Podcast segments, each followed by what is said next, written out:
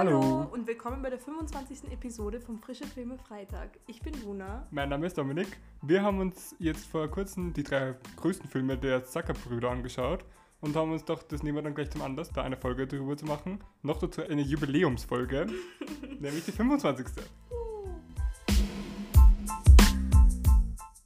Wir waren neulich auf einer Privatveranstaltung, bei der ausschließlich Filme der Zucker Brothers gezeigt wurden, beziehungsweise der Zucker Brothers und Jim Abrams, die ein Trio sind, aber aus irgendeinem Grund sind sie einfach als die Zucker Brothers bekannt. Und die drei Filme, die wir uns angesehen haben, waren eigentlich die Nackte Kanone 1 und 2 und Airplane.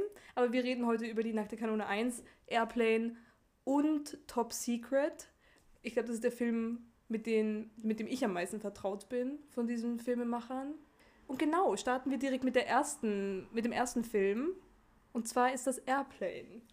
Genau, also was man jetzt, glaube ich, im Vorhinein über alle Filme sagen kann, ist, dass die Story zu beschreiben eigentlich fast sinnlos ist, weil es eigentlich bei diesen Filmen gar nicht um die Story geht, sondern eher um das Visuelle, um den Humor einfach. Also es ist, glaube ich, wirklich eine der wenigen Genres ist der Slapstick, wo die Handlung wirklich zweitrangig ist, vor allem eben bei diesen Brüdern. Somit kann man vielleicht grob sagen, er spielt auf einem Flughafen, größtenteils dann auch in einem Flugzeug ja, da begleiten wir dann unseren Hauptcharakter Ted bei ganz vielen skurrilen Situationen. Genau, also der Stil von den Zucker Brothers und Jim Abrams ist eben, wie gesagt, Slapstick-Comedy. Das heißt, ja, es ist einfach weniger der Fokus auf, was jetzt wirklich in diesem Film passiert, sondern mehr, wie es passiert. Genau, und Slapstick ist eben ein Humorstil, bei dem also physische Sachen übertrieben dargestellt werden. Also, was ist ein Beispiel dafür? Leute rennen irgendwo dagegen, komische Dinge passieren und ich weiß nicht, wie ich das wirklich beschreiben soll.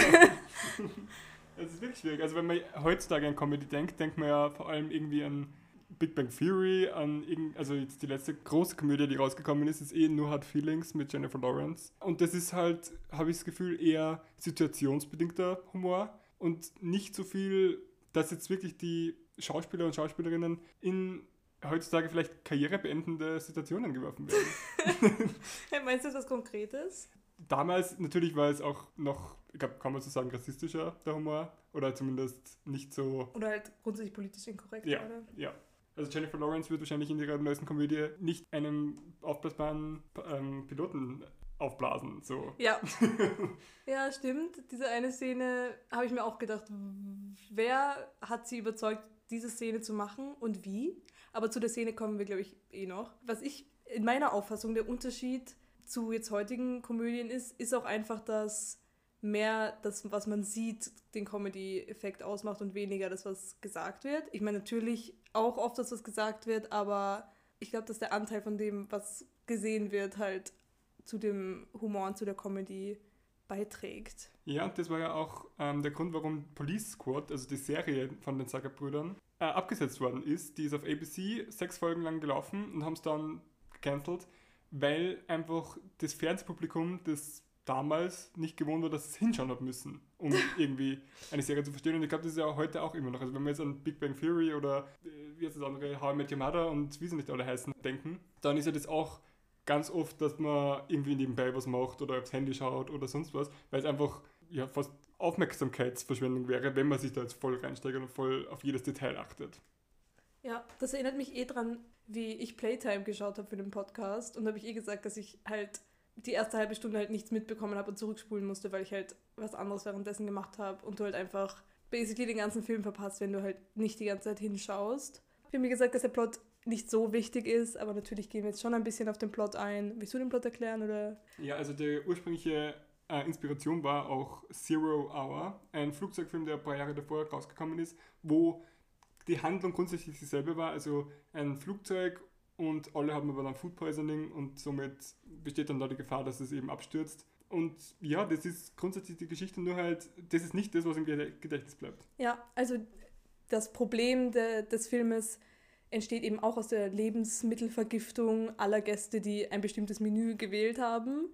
Und dann ist es eben, als dann beide Piloten ausgefallen sind und nur noch der Autopilot fliegt, der halt literally einfach eine aufblasbare Figur ist, eine aufblasbare Puppe, ist es dann an der Zeit, dass Ted, unser Protagonist, oder es gibt eigentlich viele, es gibt nicht einen Protagonisten, aber ich habe schon das Gefühl, dass er so ein bisschen der Protagonist ist, einspringen muss, der ein ehemaliger, ein ehemaliger Kampfjet-Pilot ist, aber PTSD und halt Trauma hat, was eh schon die ganze, den ganzen Film bis zu diesem Punkt behandelt wird, weil er halt die ganze Zeit Leute oder halt random Passagiere mit seinen dramatischen Stories belästigt und die halt alle nacheinander Suizid, Suizid begehen. Aber eben, natürlich wird das jetzt nicht irgendwie ernsthaft aufgearbeitet, sondern es ist einfach jedes Mal so, oh, wenn halt die Person ihm dann nicht mehr zuhört. Und genau, dieser Typ mit PTSD und allem soll dann eben, an ihm hängt es dann eben, dass dieses Flugzeug gerettet wird oder auch nicht. Apropos Food Poisoning, stimmt es eigentlich, dass Pilot und Co-Pilot immer unterschiedliche Sachen essen müssen dafür, dass es eben nicht passiert. Ja. Weil darüber habe ich während dem Film dann halt nachgedacht. Ja, voll. Also ich habe das nachrecherchiert, weil ich glaube, ich irgendwann mal einen Instagram-Post oder so gesehen habe, wo das drin gestanden ist. Und es ist anscheinend wirklich so bei den größeren Fluglinien. Ja, es macht eh komplett Sinn. Okay. Reden wir mal so über die Witze, okay? Grundsätzlich muss man bei all diesen drei Filmen sagen, die, die Witze überschreiten immer eine, eine Line. Nicht die Frage immer. ist halt, ob es deine Line ist. Ja, aber es gibt auch schon viel Unschuldige. Also ja, halt es gibt manche, manche Witze, die, die Dominik immer noch zitiert, obwohl wir beide nicht wissen, was dieser Witz überhaupt bedeutet. Zum Beispiel diese Frau, die, von der der Mann dann so zwei Kaffees bestellt. Also. Und dann schaut sie einfach so in die Luft und dann hört man aus ihrer Stimme so, zu Hause trinkt er immer nur einen Kaffee oder so. Aber, das habe ich vorhin gerade herausgefunden, ist anscheinend, ähm, also dieses Zitat ist anscheinend aus einer Werbung von damals. Oh. Und sie wollten ursprünglich mehr Werbeclips parodieren in dem Film, haben dann aber entdeckt, so quasi, das ist halt nicht zeitlos. Genau das ist jetzt gerade der Fall gewesen. Also wir haben es irgendwie schon lustig gefunden, aber nicht ganz verstanden. Ja, wir haben es nicht lustig gefunden wegen dem eigentlichen Witz, ja. sondern einfach, weil es irgendwie so random und lustig ja. ist, glaube ich. okay, ja. gut, dann weiß ich jetzt auch, warum das war. Genau, was auch alle diese Filme gemeinsam haben, sind halt sehr weirde sexuelle Witze. Ich glaube, da müssen wir jetzt eh über den Co-Piloten sprechen. Den Co-Piloten oder den Autopiloten? Den Autopiloten. Ja. Was war das? ja, ich glaube, es ist schon immer noch lustig. Also hat man zumindest in dem Publikum gemerkt, in dem wir gesessen sind. Also es wird halt heute nie mehr so produziert werden können. Jetzt ist natürlich die Frage, inwiefern ist das gerechtfertigt, dass das heute nicht mehr produziert werden darf, weil, wie gesagt, das ist eine Plastikpuppe die aber natürlich trotzdem Dinge macht, die für viele Frauen Realität sind, waren, wahrscheinlich auch bleiben werden. Somit, ja, sich darüber lustig zu machen, ist die Frage, inwiefern das jetzt das rechtfertigt, dass es keine echte Person ist. Ja, wobei halt sie dann eine echte Person ist. Ja. Ja, ich glaube, das kommt wirklich drauf an. Also mich hat es ehrlich gesagt schon uncomfortable gemacht, das zu sehen, aber ich glaube, wir müssen jetzt eh immer die Reaktion der Crowd besprechen. Die Crowd hat das abgefeiert, diesen. Witz. Genau, sonst habe ich, glaube ich, nichts zu diesem Film zu sagen. naja, schon. Also, eigentlich sollte der Film anscheinend in Schwarz-Weiß gedreht werden. Das war der erste Fun-Fact. Wow! Ja. Weil der Zero Hours auch in Schwarz-Weiß war und quasi, dass man da diese Reference gleich also, noch mehr versteht. Hours? Der Film, auf dem Ach so, der, ah. Genau. Außerdem gibt es einen zweiten Teil, von dem eigentlich niemand redet. Also Airplane 2 habe ich nicht gewusst, dass er existiert. Im Gegensatz zu Die nackte Kanone 1, 2,5 und 33, ein Drittel oder so? Ja. Ja. ja, also kurz, um noch zu erwähnen, dieser Film ist von 1980 und ich glaube, das ist auch der älteste von den drei Filmen, die wir ja. Und er war eben auch der erste der Sackbrüder und in dem Jahr der viert erfolgreichste überhaupt. Jetzt ist die Frage, ob das heutzutage auch noch möglich wäre, dass eine Komödie der viert erfolgreichste Film des Jahres ist. Eigentlich fast undenkbar. Ja, aber Airplane macht es einfach. Ich glaube, es war einfach auch der Zeit geschuldet da gibt es eh eben diese ewigen Diskussionen von wegen, ist Comedy dead und the state of comedy in Hollywood. Dass man einfach quasi jetzt so viele Witze nicht mehr machen kann, ist die Theorie, aufgrund von politischer Korrektheit, dass einfach lustige Komödien fast unmöglich sind und somit gehen die ein bisschen verloren. Das ist auch die Theorie von einem der Sackgebrüder selbst, der an Prager U ein Interview gegeben hat, also so ein ziemlich konservatives Medium, wo er dann auch gesagt hat, quasi, dass er noch 9-11 vom total liberalen und eben Linkswähler zum Conservative umgeschlagen hat und deswegen sie jetzt da politisch engagiert. Okay. Ja, aber um jetzt nochmal auf die Witze zurückzukommen und auf dieses, dass eben wegen Political Correctness Filme nicht mehr lustig sind, beziehungsweise die Witze in Filmen, ist, ja, ich weiß, dass es eine persönliche Preference ist, aber ich finde halt fast immer die politisch korrekteren Witze lustiger als die politisch inkorrekten. irgendwie die unschuldigen Witze sind schon die funnesten für mich. Nicht, wo ich mir denke, okay, ja, da wird jetzt irgendeine Menschengruppe oder so jetzt offended dadurch. Das hat einfach keinen bitteren Beigeschmack. Das ist einfach nur der Geschmack des Erfolges und des, des Funs. Ja, aber da muss man auch wieder an die Crowd verweisen, mit der wir den Film gesehen haben. Und da habe ich schon das Gefühl gehabt. Also die waren jetzt. Die Crowd war immer so bei so politisch inkorrekten so, wow! Und so bei politischen äh, korrekten so, oh. Also nein, natürlich nicht, aber. Aber sie war schon im Schnitt jetzt älter als wir zwei. Und ja, man hat schon gemerkt, dass irgendwie da die ein bisschen jüngere, und Anführungszeichen, Hälfte bei anderen Sachen gelacht hat als die ältere, und Anführungszeichen. ja, aber da sieht man halt wieder, dass trotzdem alle gelacht haben. Also, dass es einfach ein generationenübergreifendes Piece of Art ist, ähm, wo auch die Fünfjährigen teilweise gelacht haben, wo ich so war, so, warum schaut ihr diesen Film? Also, so, ähm, ich glaube nicht, dass der für Fünfjährige jetzt gemacht wird, aber es sind anscheinend Witze dabei, die Fünfjährige verstehen. Sechsjährige, sorry. ja, ich glaube, das ist auch der Film, den du am besten findest von den drei, die wir heute besprechen. Was macht für dich die Fünf-Sterne-Bewertung aus? Ich glaube, es ist einfach dem verschuldet, dass ich den als erster gesehen habe von den Sacker-Brüdern. Das meine Introduction quasi. Also wenn ich jetzt bisher immer an die 70er zurückgedacht habe, da habe ich halt an, was nicht, Coppola, irgendwie die Anfänge von Spielberg, Scorsese und Lucas und sowas, denkt man halt dann an diese Namen. Und das sind halt überhaupt keine lustigen Filme. Und somit aus dieser Zeit dann das da auf einmal, der so die Disasterfilme, die in den 60ern ja ganz populär waren, parodiert. Also das hat mich einfach off guard erwischt und somit wird es für mich auch immer der bessere bleiben. Einfach weil es der erste Eindruck Ja. überzeugend war.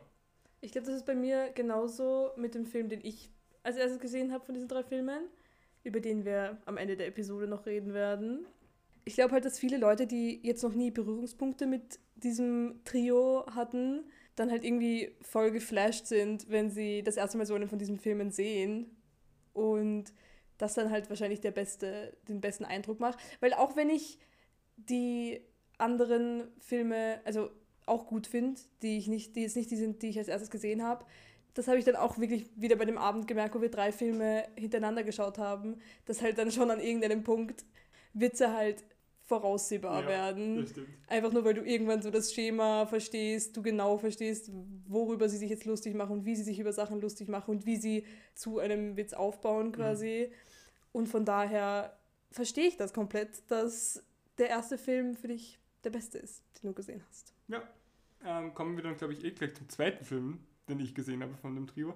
Nämlich lustigerweise habe ich an einem Abend, ich glaube auf Netflix oder so, eben Airplane reingetan, habe mir nichts gedacht und habe dann den lieben gelernt während des Films und habe dann auch gleich danach den zweiten Film, über den wir reden werden, geschaut, nämlich Den Akt der Kanone.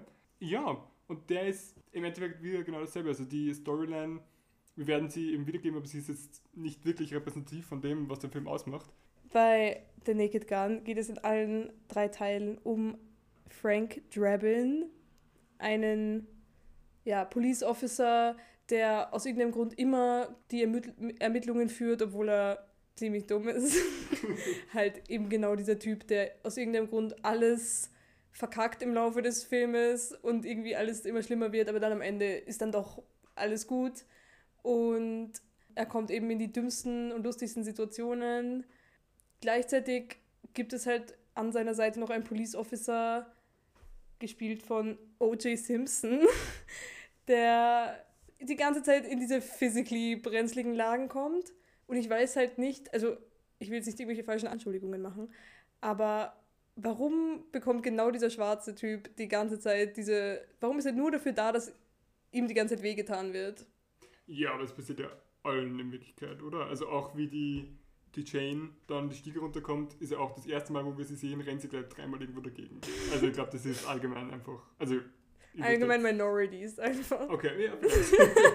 Nein, aber ich weiß nicht, vielleicht bin ich da auch einfach zu äh, das über. Aber ich denke mir so, er wird jetzt auch, ist das im zweiten Teil, wo er einfach für gefühlt eine halbe Stunde einfach nur hinter so Autos hinterhergeschliffen wird und so. Ich denke mir, das würde, würde das Frank passieren? Das stimmt, vielleicht nicht, ja. Ja, also vielleicht hängt es nicht mit seiner Hautfarbe zusammen, aber auf jeden Fall passieren ihm halt die ganze Zeit diese physically dummen Sachen. Ja, und er ist halt trotzdem, allein schon mit seiner Präsenz trägt er zur politischen Inkorrektheit von diesem Film Ja, aus stimmt. heutiger Sicht Ja. bei. Natürlich hat Frank auch eine Love Interest, Und zwar Jane, Jane Spencer, die ziemlich viel jünger ist als er. Oder Ist sie? es wirkt auf jeden Fall so auf mich. Ist sie 1945 geboren? Und er 1928. Äh, 1926. Er ist Ja, 19 okay. Jahre älter als sie. Okay, für Dominik ist das halt nix. ja, okay, es hat, ich hab's nicht gesehen, einfach im Film. Okay, also weil ich sehe es komplett, weil sie ist halt eine junge Frau, also nicht jetzt komplett jung, aber halt eher noch in den jüngeren In Jahren. 20s. Und er ist halt einfach so ein weißhaariger Dude. Mit Falten und so Sachen, die halt ältere Leute haben. Und es macht mich uncomfortable.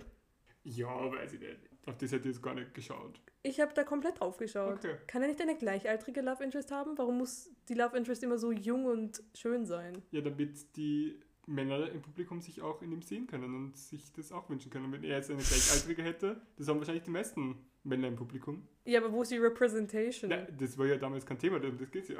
Ja. Die Schauspielerin von Jane war übrigens die Ex-Frau von Elvis Presley. Oh. Ja, deshalb du Nachname. auch. Ah, Ja. ja. Interesting. Ich glaube, die most iconic Szene davon kennen eh einige Leute. Und zwar die, in der Frank in die Rolle von Enrico Palazzo schlüpft, in der er halt wieder sich in irgendwelche Sachen verstrickt und die, seine Situation damit endet, dass er sich als einen Opernsänger ausgibt und in einem riesigen Stadion bei einem Baseballspiel die US-amerikanische Hymne halt ziemlich schlecht singt. Es hat, er hat so ein bisschen seinen Fergie-Moment ja, stimmt. von, keine Ahnung, vor wie vielen Jahren das war, in dem der das Ja. halt actually passiert ist, dass halt jemand die Hymne nicht so zur Zufriedenheit aller gesungen hat. Und ja, ich habe die schon so oft auf YouTube und keine Ahnung wo gesehen, diese Szene. Die, Wo also halt jetzt die von ihm oder die von die, Fergie? die von ihm, beides. Okay, okay, aber ja. ich meine jetzt die von ihm. Auf Rotten Tomatoes ist The Naked Gun aber um einiges schlechter bewertet als Airplane. Airplane hat 97% und The Naked Gun hat 86%. Das sind 11% weniger.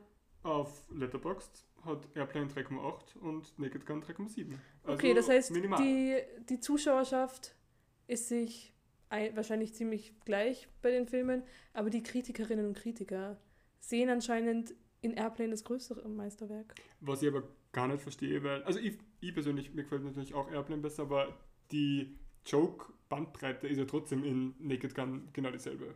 Also ich bin der Meinung, wenn einem Airplane gefällt, dann gefällt einem der Naked Gun genauso gut. Vor allem The Naked Gun ist halt eben auch diese Iconic-Trilogie und bei Airplane wussten wir eben gar nicht, dass es einen zweiten Teil gibt.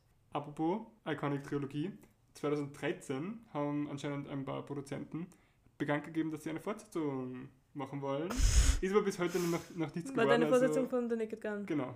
Zuerst haben sie gesagt, irgendwie ein Reboot, dann wollten sie doch einen wirklich vierten Teil machen. Einer der Sucker-Brüder hat dann das Skript gelesen, hat gesagt, das ist vollkommen schlecht quasi und hat sich voll davon distanziert. Also ja, schauen wir, ob das jemals passieren wird. Es deutet natürlich trotzdem, auch wenn es zehn Jahre stillgestanden ist, alles darauf hin, weil einfach Reboots natürlich voll in Mode sind. Somit schauen wir. Aber wo, also wer ist dann der Protagonist oder die Protagonistin in dem Film? Der Typ, der einen Zahn verliert in Hangover. Der auch bei The Office mitspielt? Genau, ja. ja Ed, Ed Helms heißt er, oder? Okay.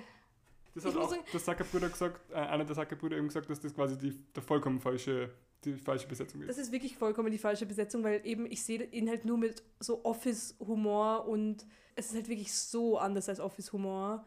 Und er hat eben diesen Mainstream-Office-Hangover-Humor. Ja, wobei ich Office und Hangover Humor nicht zusammen in einem Satz sagen will. Also ich glaube, das sind schon zwei sehr verschiedene. Weil Ja, Hangover sind- ist auch viel inkorrekter als Office. Ja, aber sie sind trotzdem beide weit entfernt von dem Das stimmt. Sucker Brother Humor. Ja, von daher hoffe ich sowieso nicht auf ein Reboot, aber wenn ein Reboot kommt, dann bitte ohne Ed Helms, Mit wem sonst? no hate. Ich würde gerne sehen Michael Cera. Ich finde, er kann für mich alles transportieren. Er ist, er ist der Schauspieler. ja. ja, ich fände lustig, wenn wieder mal, eh was Jennifer Lawrence jetzt gerade gemacht hat, einfach so äh, Menschen, die bisher eher ernsthafte Rollen gespielt haben, dann einmal in eine vollkommene Comedy reingehaut werden. Also wirklich, wo es nur darum geht, du musst jetzt irgendwie physically lustig sein und eben da meine ich jetzt keine äh, Melissa McCarthy, die Mhm. halt eh immer irgendwie dasselbe spielt und die vielleicht auch ein bisschen die Comedy am Leben hält, sie mit ihrem Ehemann, also die drehen ja ganz viel Comedies gemeinsam, wo man sich aber auch schnell satt gesehen hat, finde ich. Okay, aber apropos ernsthafter Schauspieler in einem funny, lighthearted Film. Hast du schon den Trailer für Wonka gesehen mit, mit Ja. Timothy Chalamet? Weil ich muss sagen, ich bin ein Mainstream Timothy Chalamet Fangirl und wie man das so schön in Jugendsprache sagt, dieser Trailer hat mir den Ick gegeben. Ja, ja, also ich verstehe es. Ich war mir nicht sicher, ob das die Allgemeinheit auch so sieht wie ich, weil die Kommentare sind natürlich immer voll positiv unter dem YouTube-Video, weil es natürlich auch ähm, von den Menschen, die diesen Film produzieren oder halt den YouTube-Kanal leiten, da geschaut wird, dass natürlich nur I'm so excited Kommentare nach oben kommen. Aber ja, es war ganz. Ich bin froh, dass es mittlerweile auch ein bisschen ein Meme ist. Quiet up and listen down. Ja, ui. Was er da sagt. No scratch that reverse. Warum? Weil, Ja, wirklich. okay, ich weiß schon diesen einen Satz aus dem Trailer. Und zwar, weil er so cringe ist. Ja, Da habe ich wirklich zurückgespult, um den Cringe nochmal zu erleben. das, war so ein, das war so ein Schauer. Aber ja, Ja. Ähm, natürlich, Timothy, if you're listening, du kannst uns natürlich immer noch überzeugen, weil wir haben den Film ja noch nicht gesehen. ja Auch wenn der. Trailer uns jetzt noch nicht überzeugt hat. Und das Ding ist aber, ich glaube nicht, dass es daran liegt, dass ich es nicht gewöhnt bin. Ich glaube, es liegt einfach nur daran, dass es einfach nicht passt irgendwie. Dass du was nicht gewöhnt bist. Timothy Chalamet in einer Fun-Rolle zu sehen. Ach so. Nein, das glaube ich auch nicht. Aber das stimmt eigentlich. Haben wir ihn schon mal in einer Fun-Rolle gesehen? Nein, weil eigentlich spielt er immer nur diese dramatic, ernsthaften Sachen. Ich Ja. meine, er spielt, wen spielt er? Joe bei Little Women, Elio bei Call Me By Your Name, Kyle bei Lady Bird, Paul bei Dune Den- und den Typen bei Beautiful Boy, Genau. den Sohn, den Ja. drogenabhängigen Sohn. Also ja, er hat bis jetzt immer, wahrscheinlich dachte er sich einfach, er gönnt sich jetzt mal ein bisschen einen Fun in seiner Karriere. Wobei in Don't Look Up hat er auch ein bisschen so eine silly Rolle gespielt, aber da war es trotzdem, es war trotzdem nicht das Gleiche. Er war nicht so ein, ein Clown irgendwie. ja. Also ich glaube einfach, dass es nicht passt. Aber wir wollen jetzt noch nicht judgen, bevor wir dieses Potenzielle Meisterwerk. potenzielle Meister, das ist literally, was ich sagen wollte, das, dieses potenzielle Meisterwerk mit eigenen Augen sehen können. Wirst es du anschauen, also. Boah, ich weiß wirklich nicht, in welcher Phase meines Lebens ich bin, wenn dieser Film rauskommt, aber never say never. Ja. Ich habe es jetzt nicht fix vor, aber never say never. Okay, ja, nein, weil ich habe mir nämlich nach dem Trailer gesagt, so, never. Vor allem, wie ich dann auch geglaubt habe, dass die Resonanz so positiv ist, war ich so, ugh, Leute. Aber vielleicht einfach des Memes willen, schau mal. Oder des Podcasts willen, weil Ah ja, die Audience... stimmt. Wir müssen schon so eine Wonka-Episode mit dem alten und Charlie und die Schokoladenfabrik und dem neuen. Okay, Leute, Wonka-Folge incoming. Seid gespannt auf, auf die Wonka-Episode dieses Jahr noch, Leute. ich weiß nicht, jetzt sind wir komplett abgeschweift Ja. von unserem Thema. Zurück zu The Naked Gun und dazu, dass wir nichts mehr zu sagen haben. Ja, ich glaube auch. Also es ist natürlich beide Filme eine Empfehl Empfehlung von uns. Ich würde empfehlen, bei einem so eine halbe Stunde zu schauen und wenn es überhaupt nicht deins ist, dann wird es auch, glaube ich, nicht mehr. Aber wenn es deins ist, dann merkst du es eh recht schnell. Und dann vergeht der Film auch wie im Nu, weil sonst hätten wir uns, glaube ich, auch keine drei Filme hintereinander anschauen können, wenn die irgendwie langatmig gewesen wären. Aber so, Ja, und ich glaube, in diesem Sinne kommen wir auch schon zum großen Finale. oh, unserer heutigen Folge. Und zwar meinem persönlichen Favorite dieser drei Filme, Top Secret. Wobei ein kurzer Fun Fact, den ich mir selber zusammengereimt habe, okay. Shoutout an mich selbst, ist, dass alle drei Filme unterschiedlich übersetzt wurden. Der letzte Film, also den, über den wir jetzt reden, Top Secret, heißt auf Deutsch Top Secret. The Naked Gun wurde auf die nackte Kanone übersetzt und Mhm. Airplane wurde auf die unglaubliche Reise in einem verrückten Flugzeug übersetzt. Stimmt. Warum, weiß halt niemand. Und damit meine ich halt mich. Also ich werde dir wieder einen Grund geben, aber der ist uns leider nicht bekannt. Aber Ich weiß aber, warum die nackte Kanone, also auf Englisch der Naked Gun heißt, weil anscheinend wollten sie es ähm, Police Squad nennen, nach der Serie, auf der das passiert. Aber zur selben Zeit ist die Police Academy rausgekommen, also haben sie das quasi in letzter Minute noch umgenannt, damit es da zu keinen Verwechslungen kommt. Weil das, die Police Academy ist auch so ein, ja, eine Comedy über Polizei. Somit Okay. halt. aber das ist der Grund, warum sie es umbenannt haben und nicht, warum sie es so genannt haben, oder? Also warum. Es hat einen Film gegeben, der Naked Gun kassen hat, also ein Western. Und ich glaube, von dem haben sie es irgendwie abgeleitet und Wie er hieß Naked Gun und sie haben dann genannt The Naked Gun? Ja, aber es hat, ich weiß auch nicht, Wow. was der Film jetzt mit dem Besten zu tun hat. Also ich glaube, es war halt einfach nur, ich weiß nicht. For funsies. Aber ja, so ein bisschen. aber ich finde, es passt auch, weil den Titel merkt man sehr super. Im Gegensatz zu Police Squad wäre halt, glaube ich, Ja, langweilig. das wäre urlangweilig, stimmt. Ja. Zurück zu Top Secret. Ich habe so eine, einfach eine, eine emotionale Connection mit diesem Film, weil früher, wenn wir immer auf Urlaub gefahren sind und wir hatten halt so einen kleinen, so einen Videoplayer im Auto. Und aus irgendeinem Grund hatten wir halt nur drei DVDs on the road immer dabei. Und das heißt, ich habe dann einfach in Dauerschleife mit meiner Schwester diese drei Filme angeschaut. Und zwar waren das Mrs. Doubtfire, Easy A und Top Secret. Also ziemlich eine random Mischung. Aber ja, das hat dazu geführt, dass ich schon ziemlich früh Top Secret gesehen habe. Und deshalb es mir einen gewissen Comfort gibt, diesen Film zu sehen. In dem Film geht es um Nick Rivers, einen Star aus den USA. Er ist so einfach dieser 0 aus 15 American Singer Guy und mit Fangirls und allem inklusive, der nach Deutschland reist, um. Warum ist er aber nochmal in Deutschland? Sie haben so ein bisschen ein DDR-artige Deutschland gezeichnet und da war es jetzt quasi, damit die Leute, die eh amerikanische Medien konsumieren, jetzt für irgendein Jubiläum oder so, da auch das zu spüren bekommen, diese Kultur, die sie eben so verehren. Ja, ich meine, es ist ziemlich, ja, 0815 von dem, ja, Typ kommt, gut aussehender Typ kommt dorthin, trifft halt sofort seine mysteriöse Love Interest, ist ein Savior und ist im Gefängnis, ist, ist unter Wasser, er ist alles. Sie ist eine Barbie. Das wollte ich gerade sagen. genau, dann ist er genau quasi unabsichtlich, dadurch, dass er einen Crush auf Hillary bekommt, die übrigens auf Deutsch Waltraud heißt. Ah. Ja, das weiß ich noch, weil ich ihn Ja. früher immer auf Deutsch geschaut habe. Weil dann ist der Joke, irgendwie mein Name ist Waltraud, das heißt so viel wie die, sich, die, die sich auch im Wald traut. Ah, okay. Und auf Englisch ist es irgendein Boob-Joke, den ich Ja. nicht verstehe. Also ich habe wirklich zurückgespult und war so trying to resolve it, aber Ja, ich weiß auch nicht.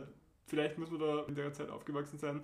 Mein Name ist Hillary, es bedeutet, die Deren- wusste irgendwie die Gravity define. Ja, sowas. ja, genau. Irgendwie Defy Gravity. Und, aber warum? Also wegen Hill oder was? Vielleicht. Ja, das war das erste Mal, glaube ich, dass ich einen Joke auf Deutsch besser fand als auf Englisch. Beziehungsweise ihn halt. du Waldrasse. ihn halt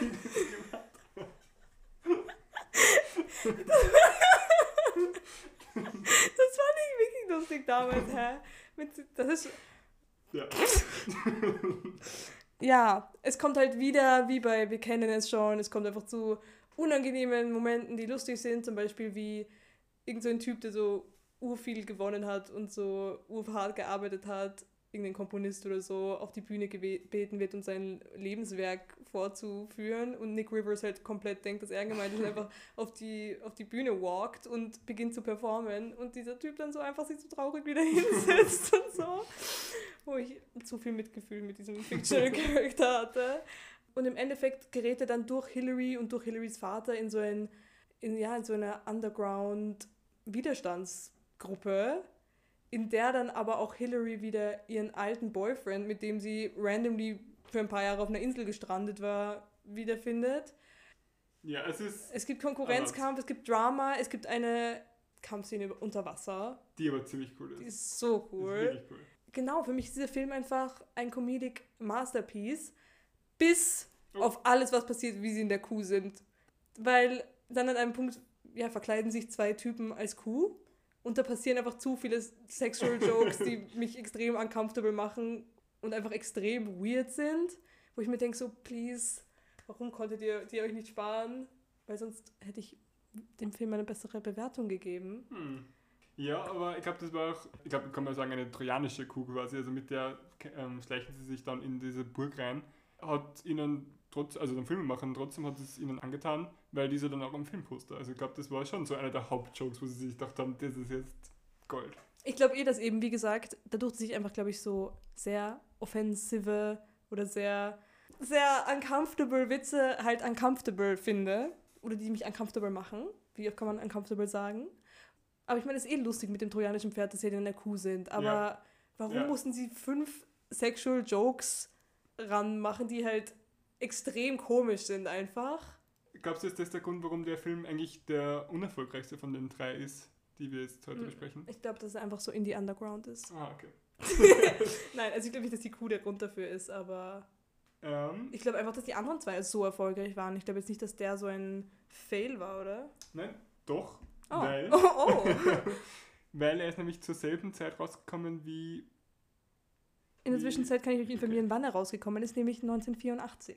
vier Jahre nach Airplane und vier Jahre vor The Naked Gun. Und lustigerweise habe ich jetzt Naked Gun eingegeben und habe das erste gedrückt und bin tatsächlich auf Naked Gun jetzt Ah, unabsichtlich gegangen, diesen Western-Film.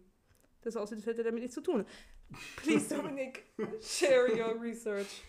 Er war kein Erfolg, Top Secret, weil er zur selben Zeit rauskam, also im selben Monat wie Ghostbusters, ein Indiana Jones Teil, Oh, die Gremlins, Star Trek 3 und Karate Kid. Also Filme, über die man auch heutzutage immer noch redet. Da haben die einfach irgendwas richtig verkackt in Ja, der würden wahrscheinlich so Barbenheimer machen und ist was ist wie so ein sechsfach Barbenheimer oder wie. Ja, und Film. Und leider waren sie halt dann der Oppenheimer zu fünf Barbies Ja. oder was das war. Ja.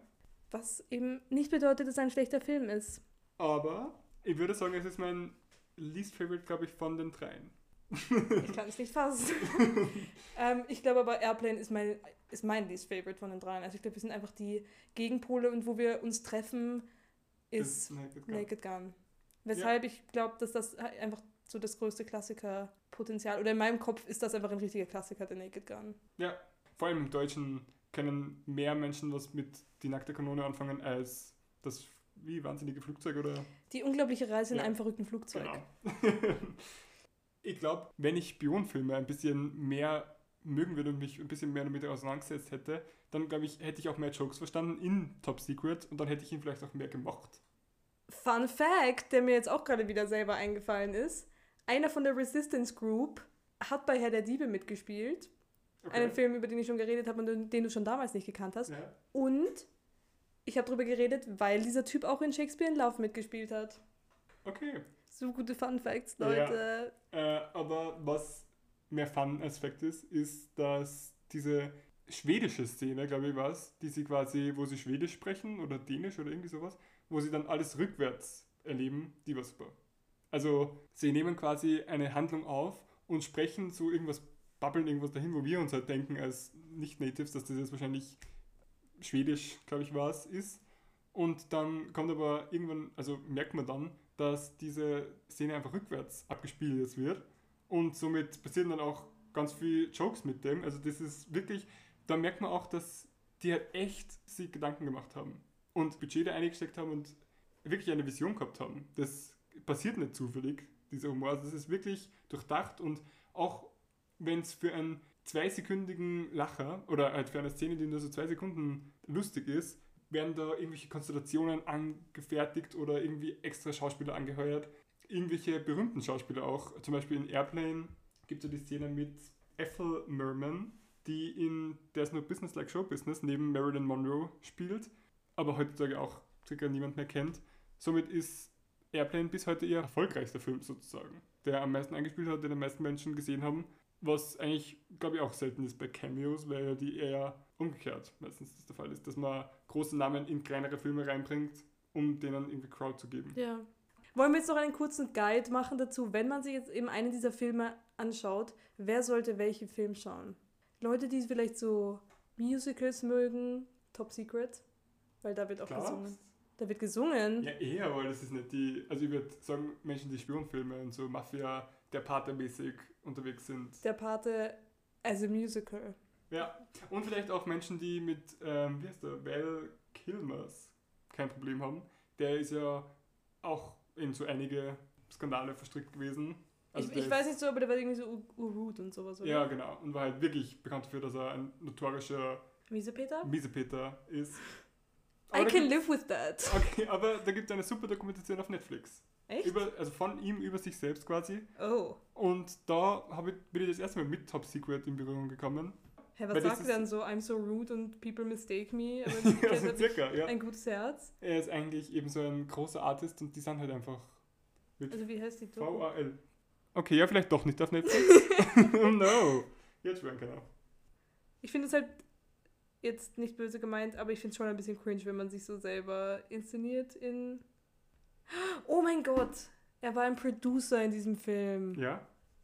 Und wir wissen immer noch nicht, was Producers machen. Also Leute, ich werde die Research machen und nächste Episode oder bei nächster Gelegenheit werde ich euch präsentieren meine Forschungsergebnisse Ja. dazu, was Producer machen. Denn wir haben schon vor zwei Folgen darüber geredet, dass wir es nicht wissen und wir haben unsere Research immer noch nicht gemacht und wir wissen es immer noch nicht. Aber ihr lernt mit uns mit. Genau. Es ist einfach der, der Cliffhanger, der am Schluss bleibt. Was sind Produzenten? Leute googelt nicht. Ja. Ähm, ja, gut. Also ich glaube, zu, noch mal zurück zu unserem Guide. Wer gerne Polizistenfilme mag oder heroischer Polizist, der gleichzeitig die ganze Zeit Fails produziert, Producer, ähm, ist bei The Naked Gun richtig und wer gerne Katastrophenfilme mag. Katastrophenfilme, das ist das Wort, nachdem ich die ganze Zeit gesucht habe. Ich habe immer Disasterfilme gesagt, aber ich glaube, das gibt's gar nicht. Oh. Katastrophenfilme, Leute, gönnt euch Airplane. Ja, es hat schon ein bisschen Ähnlichkeiten zu Greenland oder Independence Day oder sowas. Also ich finde schon, dass er da irgendwie diese Filme auch aufzieht, obwohl es nach seiner Zeit kommen.